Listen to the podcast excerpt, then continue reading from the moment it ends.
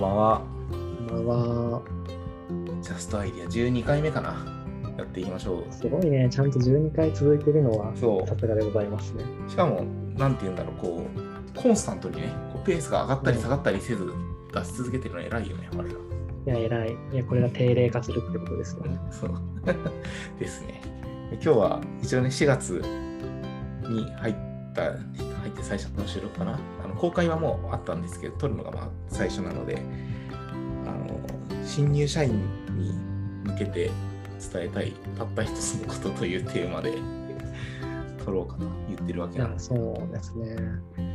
これは俺はそんなないんだけどさ、こうちゃん、あ、そうなのいや、まあ、いや、言われたら別にあるんだけど、なんか、そう、あると聞いたので、俺も教えを恋にここに来たわけですよ。なるほどでございます。そう言われると結構難しいんだけど、ちなみにオトピーは新入社員の時って何してたの？こう、会社終わった後とか。なんか、あれ俺だからさ、大企業し商社マンよろしくさ、うんまあ、ゴルフの練習して、なんか、それこそね、結婚したのが割と早かったけど、それでもまあ多少コンパとか行ったりさ。うん。合コン行ったりとか、まあ、あうんったかな。うんそんぐらいかいやな、話にちょっと勉強したりとか。新入社員の頃実は覚えている記憶が、なんていうんだろう。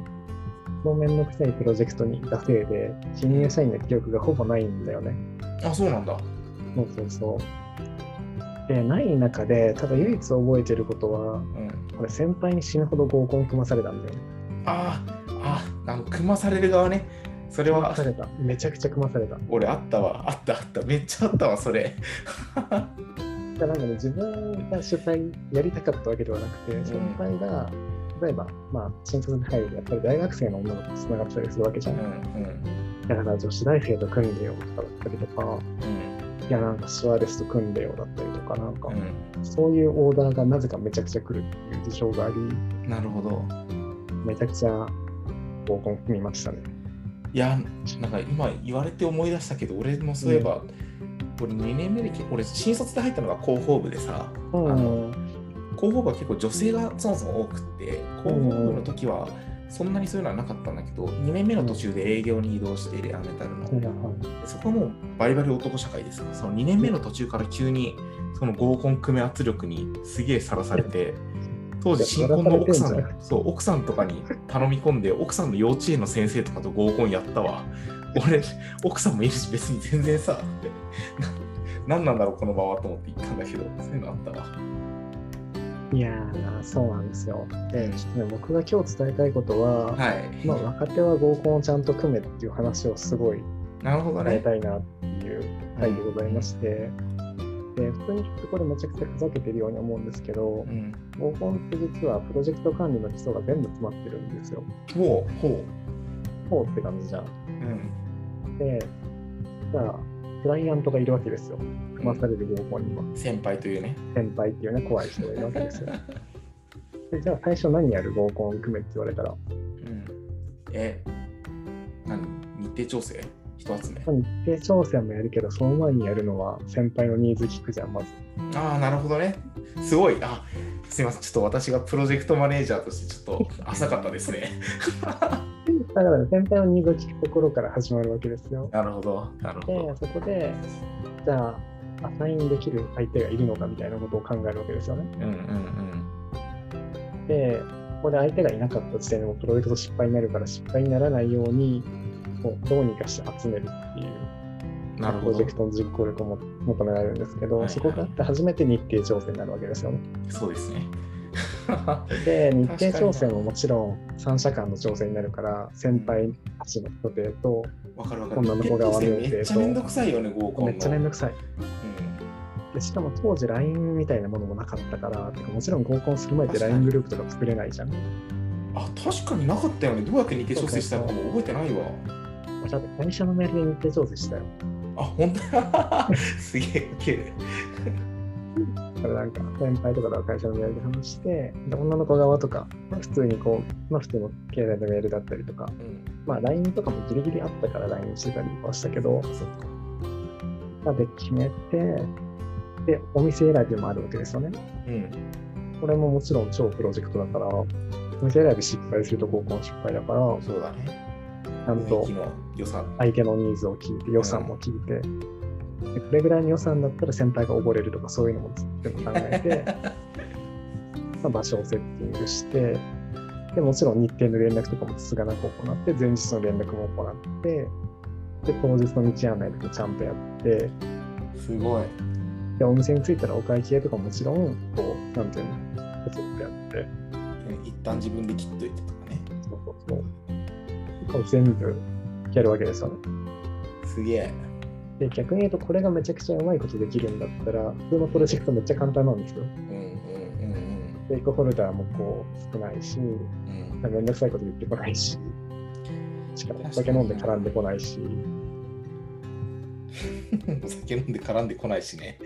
そうそうそう、みたいなところがあるから、真面目な話で合コンちゃんと組むっていう練習をなんかすると、普通にプロジェクト管理能力高まるんですよ。確かに。なんか今の話で思ったのは、なんか期待値調整力と、そうそうそあとはう、そういうのもあるね。あの利害なんか日程も含めたその利害調整力みたいな、なんかそのあたりに集約されてる気がするね。確かに。うん。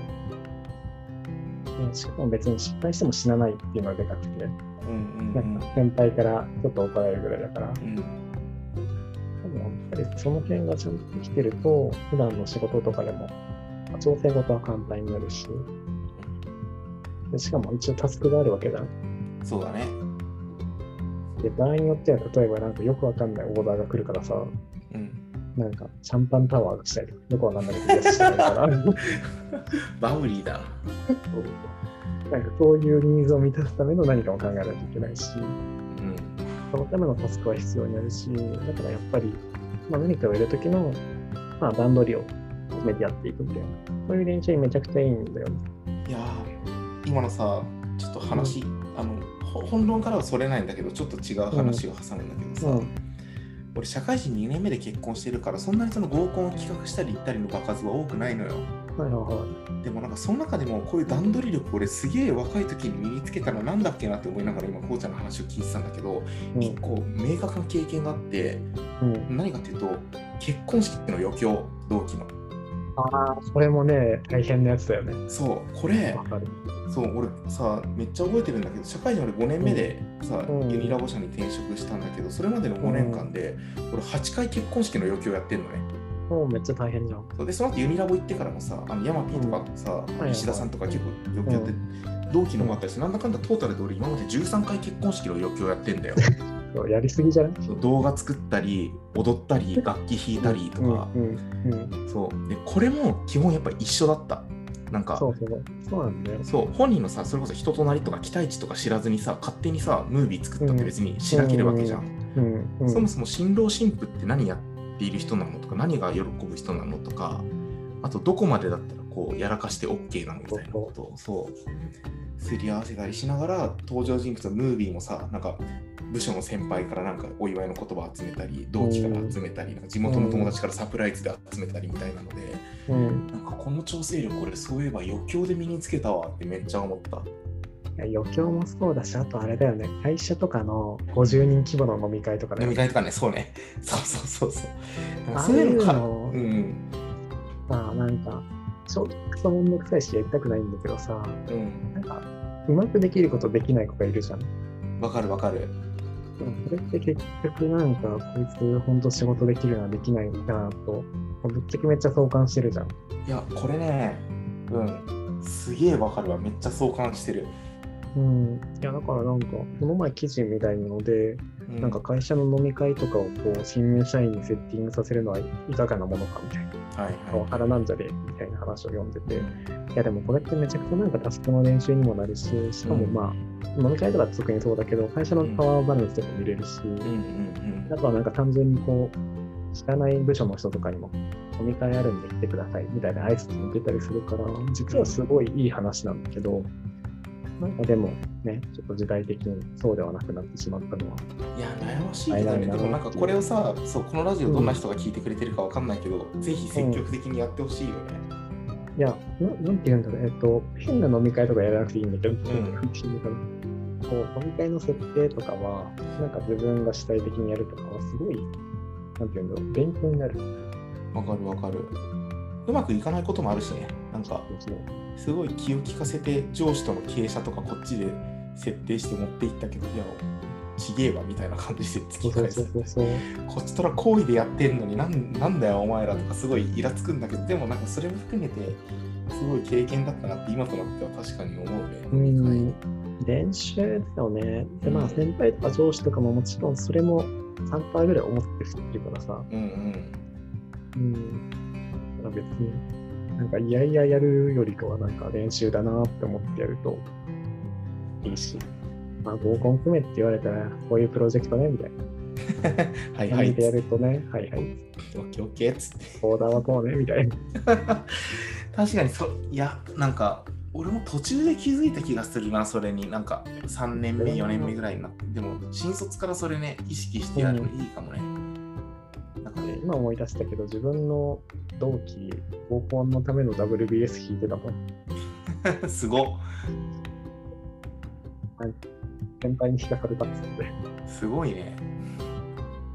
でも確かにめっちゃ練習になるからね。うん。いや、まあ今日の、だから伝えたいたった一つのことというよりも、結局3つで、合コンとうん。結婚式の余興と会社のでけえ飲み会は頑張れっていうのは 今日の結論。いや、本当これパワハラとかでも何でもなく、普通にこう、まあ役に立つというかね。そうそうそう、実際俺らがそれ頑張ってよかったよって話だよね。そうそうまあやれというか。そう、別に楽しくはなかったけど、うん。結果的にそれは、まあ、自分のためにもなったし、そうそう、生きてる生きてないで言うと絶対生きたわって強い確信とともに伝えたいよね。でも絶対嫌なんだけどね、やれって言われたら。わかるわかる。いや、そんなところですかね、今日の収録は。はい、新入社員。普段と違って、あれな感じだけど。いや、こういう回あってもいいんじゃん、面白いわ、普通に話してて。うん。まあでもあるよね、結構、なんて言うんだろう。